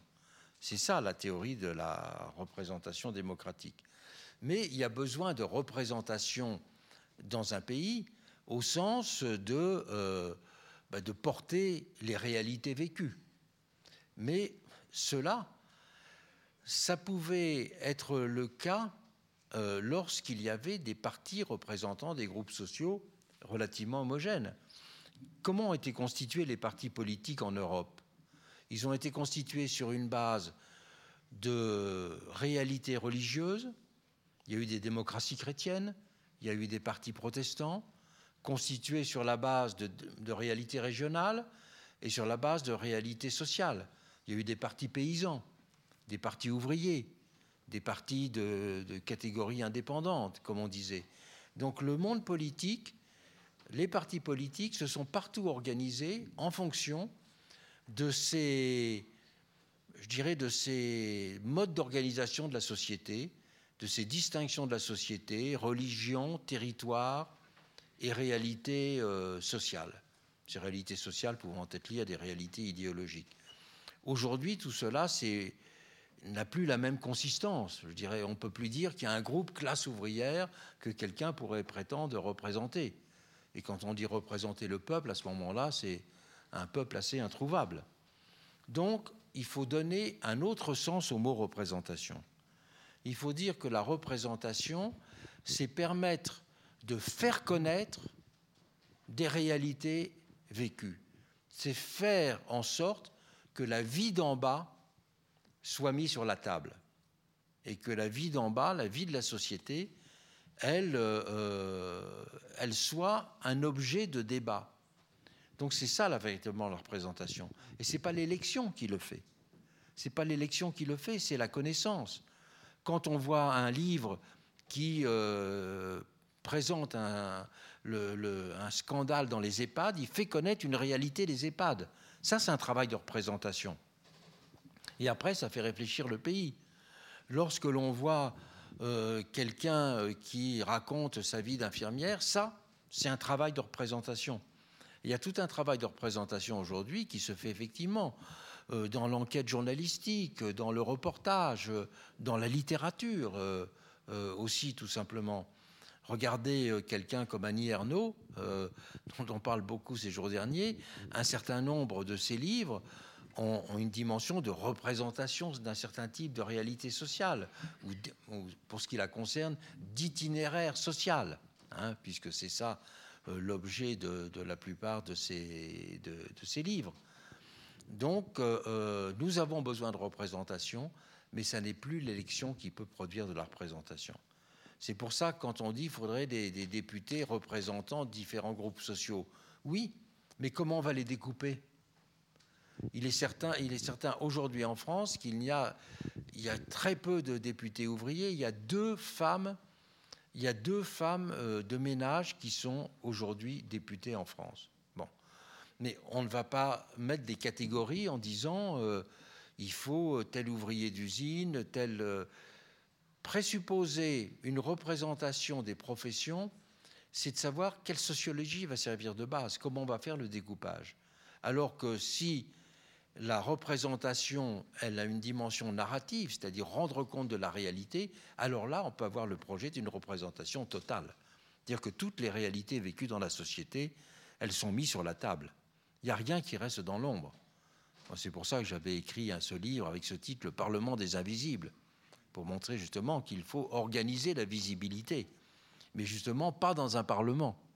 L'organiser la visibilité comme processus général. C'est ça qui est important. Est-ce que la fragilité des démocraties ne s'explique pas parce que leur mise en œuvre est imparfaite, voire bâtarde? Je veux dire par là, euh, on peut prendre l'exemple de la France. De temps à autre, il y a un référendum, mais il n'y a jamais d'initiative, pour prendre cet exemple-là. Vous pouvez prendre toutes les autres grandes démocraties, enfin, qui se prétendent être des démocraties et ces outils politiques ne sont jamais euh, mis en œuvre. Est-ce que ce n'est pas là que réside une bonne part des fragilités de la démocratie? Le grand ennemi des démocraties, ce sont les recettes. C'est-à-dire qu'il n'y euh, a pas une. Bon, il y a une institution centrale des démocraties, c'est clair, c'est euh, l'élection. Mais à côté de l'élection, il y a bien d'autres modalités de la vie démocratique. Et je crois que la bonne démocratie n'est pas celle qui imposerait un modèle idéal, mais celle qui multiplierait en quelque sorte les modalités d'intervention démocratique dans la société. Vous voyez, il est aussi bien, il est très bien de faire des jurys citoyens, mais il ne faut pas faire que ça. À chaque fois, on a l'impression que l'on cherche la formule magique pour euh, faire revivre la société je pense que s'il y a une formule magique, c'est de prendre conscience que toutes les techniques, toutes les techniques démocratiques ont leurs limites. Mais ce qui fait la démocratie, c'est qu'on démultiplie les, procédures qui ont leurs limites. Et c'est ça qui permet à la démocratie d'être plus, plus vivante. Donc, bien sûr, on peut dire que mettre en place des procédures d'initiative, ça apporte un pas supplémentaire. Mais il ne faudrait surtout pas dire que voilà, maintenant la solution c'est ça, et, uniquement ça.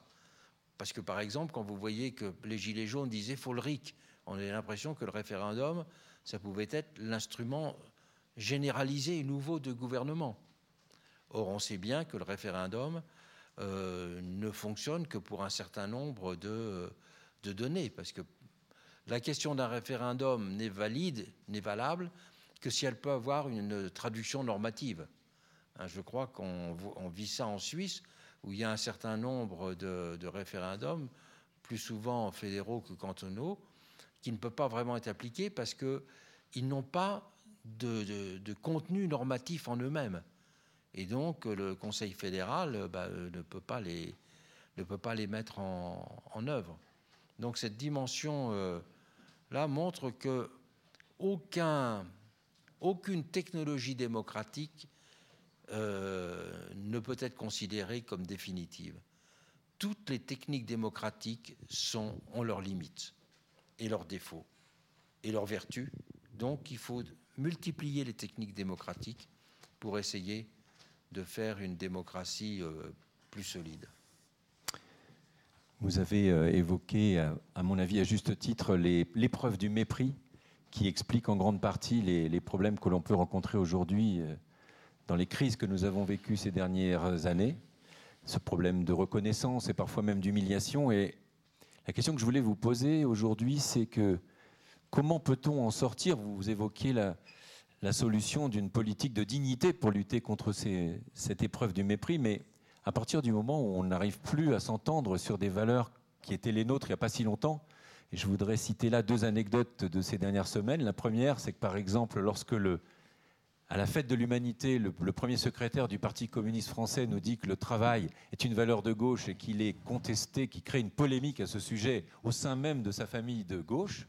Et deuxièmement, qu'on voit aujourd'hui, par exemple, le, le, patron de, la CGT qui, réexplique au parti des Insoumis que ce n'est pas eux les représentants des travailleurs, mais que c'est le syndicat qui représente les travailleurs. Or, on, l'a dit, euh, euh, le Parti communiste était le parti des travailleurs. Donc il y a plus aujourd'hui, il n'y a, même plus y a même plus cette euh, définition commune des valeurs de travail. Donc comment peut-on en sortir à partir de, ce constat? Ben, C'est-à-dire le travail, c'est un, tort de dire que la, valeur travail au sens économique du terme, mais c'est un tort de dire que euh, le travail est une valeur. Parce que euh, il faut dire ce qu'il y a derrière le travail. Ce qui est une valeur, c'est ce qui construit l'individu. Donc c'est un certain type de travail qui est une valeur. Et donc, on ne va pas mettre, euh, on va pas employer la même expression de valeur travail pour euh, l'activité de l'artiste et pour euh, l'activité d'un travail à la chaîne répétitif. ce qu'on vise à travers le travail, c'est de dire que une personne doit trouver sa raison d'être en elle-même et non pas à travers des formes d'assistance. Alors c'est pour ça que je trouve que la, formule le travail, elle est, on la comprend, mais elle est un peu fausse d'un certain point de vue, parce que derrière le mot travail, il faut voir ce qu'il y a derrière ce mot travail. Et derrière ce mot travail, ce qu'il y a, c'est justement euh, ces attentes d'une reconnaissance euh, de, euh, de l'individu qui se construit, construit lui-même dans son rapport aux autres, dans l'activité sociale. C'est en, étant un participant à la vie commune. C'est cela que veut dire le mot travail. Et si, si ça fait polémique, c'est que derrière la question de travail, c'est l'opposition travail-assistance. C'est ça qui était en jeu. Donc le non-dit euh, qui était en jeu, et d'ailleurs celui qui a relancé euh, cette notion à la France insoumise en s'opposant aux autres, Ruffin, l'emploie un peu dans ce, dans ce sens-là mais ça montre euh, se raccrocher aux branches, ou plutôt se, quereller sur le sens du mot travail, ça montre bien qu'il y a euh, une définition des valeurs qui, est, qui est à refaire. Et que cette définition des valeurs à refaire, c'est pour ça que je pense que le propre d'une valeur, c'est de pouvoir être spontanément partagée et considérée comme essentielle. Et c'est pour ça que je pense que des valeurs comme dignité et respect, par exemple, euh, sont, euh, sont très importantes. Moi, je fais écrire actuellement un, livre sur la dignité à un auteur très connu, euh, et parce que je pense que justement c'est, c'est aujourd'hui très, très important de faire, de faire cela. Une question ici? Oui. Oui, par rapport aux questions qu'on discute ici, moi je m'interroge sur le rôle de la construction européenne, particulièrement des institutions de l'Union européenne, et je me demande comment elles sont capables d'entendre le monde d'en bas, que vous, un terme que vous avez utilisé tout à l'heure, et, et, de faire des politiques qui a une forme de sensibilité, et donc de ne pas considérer les Européens comme de simples administrés. Effectivement, le, poser la question de la démocratie au niveau européen, ça invite à faire des réflexions intéressantes. Parce qu'on voit bien qu'au niveau européen, ça n'est pas le développement de la, de, de, la procédure électorale au niveau européen qui changerait la nature de la démocratie. Quand on dit qu'on sent que l'Europe n'est pas assez démocratique, ça veut dire qu'elle est trop lointaine, qu'on ressent cette distance. Et réduire la distance, ce n'est pas simplement l'élection qui va réduire la distance. Que le président du Conseil européen, d'ailleurs, je, ne sais pas si les chefs d'État accepteraient que le président du Conseil européen, à la limite que le président de la Commission, oui, mais le président du Conseil européen, certainement pas qu'il soit nommé au suffrage universel. Mais même le président de la Commission, euh, ça ne rendrait pas forcément plus proches les institutions européennes. Si le, grand problème de l'Europe, c'est que l'Europe n'explique pas tout ce qu'elle fait ce qu'elle fait euh, se passe en vase clos. Et du coup, là, on voit vraiment que c'est un principe de circulation de l'information qui ne se fait pas assez. Les Européens ne savent pas assez ce que fait l'Europe chaque jour, d'un certain point de vue pour eux. Ils ne voient que, comme euh, Boris Johnson, la réglementation euh, euh, sur le, le, le, les camemberts ou je ne sais pas quoi d'autre. Donc, c'est une façon une façon très fausse de penser la démocratie que de la penser simplement de façon institutionnelle. La démocratie, c'est un processus de communication entre le pouvoir et la société. Le sociologue Durkheim disait, même c'est une expression étonnante chez lui, il disait la démocratie, c'est un processus de communion entre la société et le pouvoir. Le mot est très fort, mais je crois que c'est, on, on peut dire plus modestement, d'interaction c'est ça, c'est une interaction par l'information, par, euh, l'élection peut être une modalité d'interaction, bien sûr, mais c'est ça. Et ce qui menace l'Europe, c'est justement qu'elle apparaisse comme trop lointaine. Alors elle, peut apparaître dans des moments euh, d'aide à, à l'Ukraine. Là, on a le sentiment qu'il y a des choses concrètes qui se font. Il y a quand même des moments où on voit que l'euro euh, sert directement à quelque chose mais euh, globalement, le déficit, il est celui de compréhension de ce que fait l'Europe pour chacun des Européens au quotidien. Quoi. Je pense que ce sera la dernière question.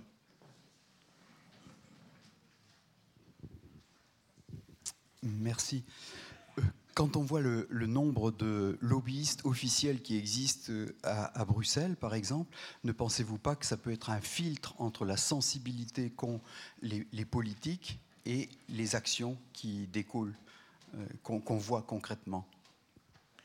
Ben, Les lobbyistes ne me gênent pas parce qu'ils ont moins un avantage, c'est qu'ils sont enregistrés. Que je préfère des lobbyistes déclarés à des lobbyistes souterrains. Donc c'est mieux d'avoir des lobbyistes euh, affichés en tant que tels. Mais ce que je regrette, c'est qu'il n'y ait pas d'autres types de lobbyistes. C'est qu'il n'y a pas assez de lobbyistes de l'environnement.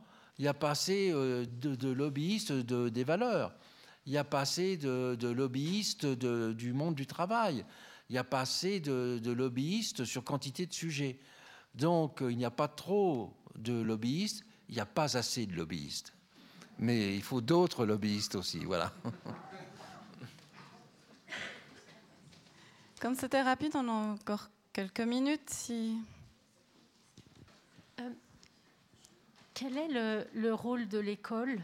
Euh, On pourrait penser que le rôle de, de l'école et de l'éducation, c'est de former ce citoyen éclairé qui prend soin de la démocratie. Et le niveau d'éducation est de plus en plus élevé depuis des générations maintenant. Et comment, euh, en parallèle, on explique les montées de l'extrême droite, du nationalisme, alors qu'on étudie l'histoire, excusez-moi, et qu'on qu nie de plus en plus l'histoire et qu'on souhaite revenir à des, régimes autoritaires comme on voit en Italie. Comment, comment vous l'expliquez?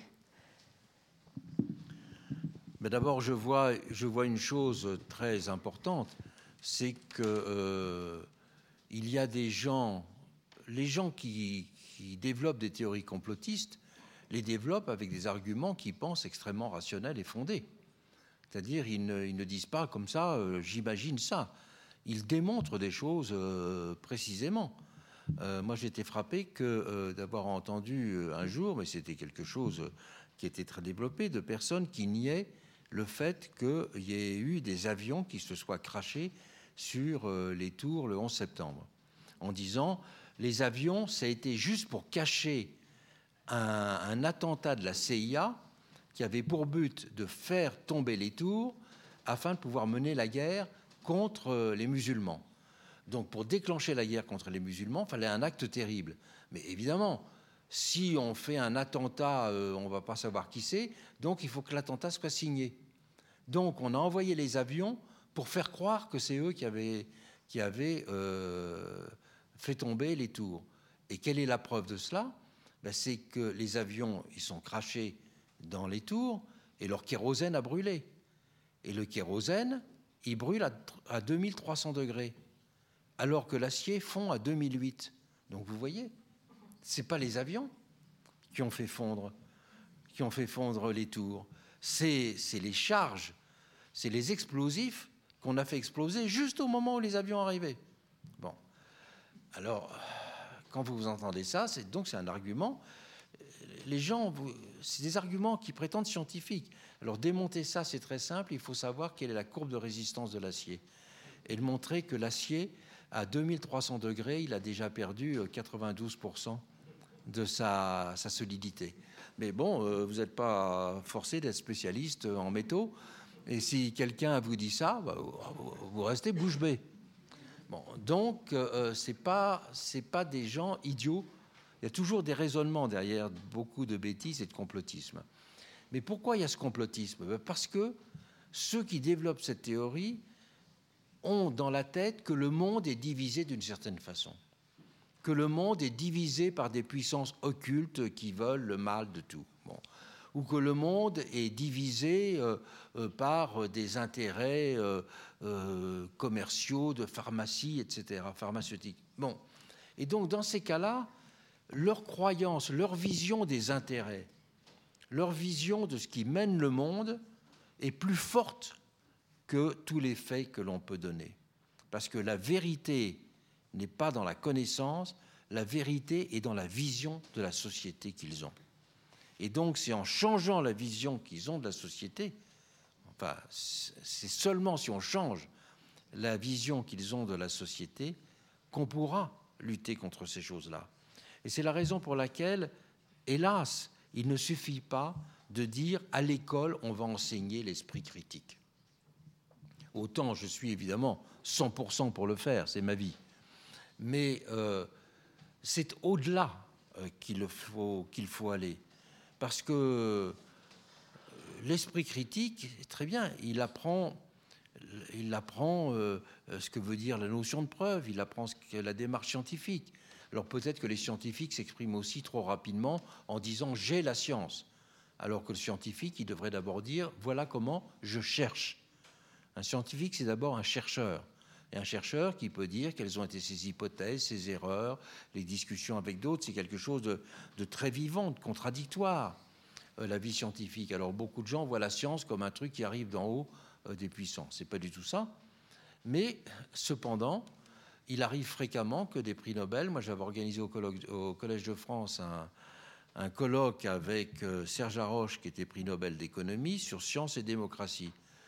Eh bien, Serge Haroche racontait qu'après son prix Nobel, on va faire des causeries à des tas d'endroits, que des gens lui disaient, vous racontez ça, mais moi j'ai regardé sur Internet, vous nous racontez des histoires. Bon, bah oui, d'accord, très bien.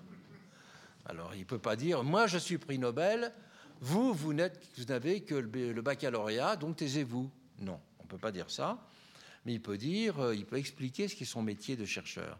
Mais si c'est un conflit d'autorité, ça ne marche pas.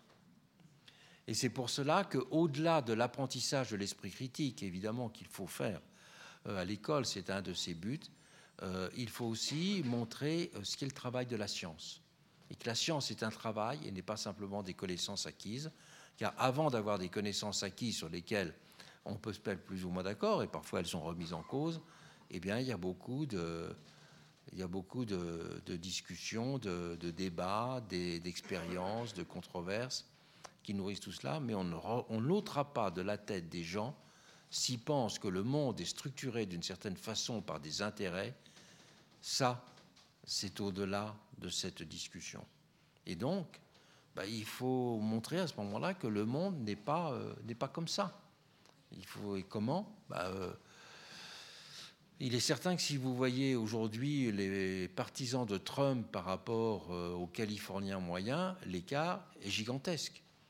Mais s'il y en a qui pensent qu'il y en a qui agissent parce qu'ils sont possédés par le démon, euh, eh bien effectivement, c'est très difficile d'aller au-delà de, au-delà de ça.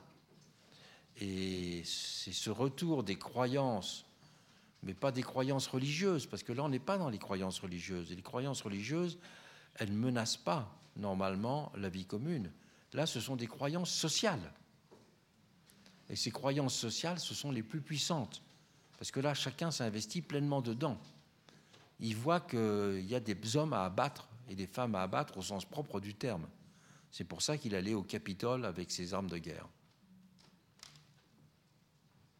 Donc vous voyez, c'est peut-être pas très encourageant ce que je dis, mais en tout cas, ça, ça donner, donner conscience d'ailleurs à, un étudiant, un lycéen, que le problème n'est pas simplement un problème d'esprit critique, mais que comprendre pourquoi des, gens défendent des choses incompréhensibles aux yeux de certains, et peut-être euh, des personnes ici, mais ça c'est très intéressant à expliquer.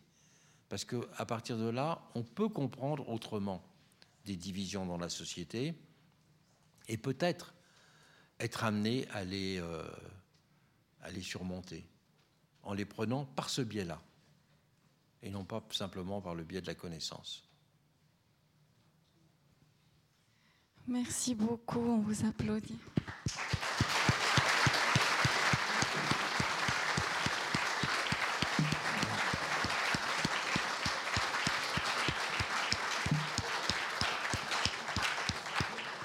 Pouvez prolonger encore un petit mot, évidemment, avec les livres qui ont une même clarté pour embrasser le présent dans sa complexité. Vous faites quelques signatures.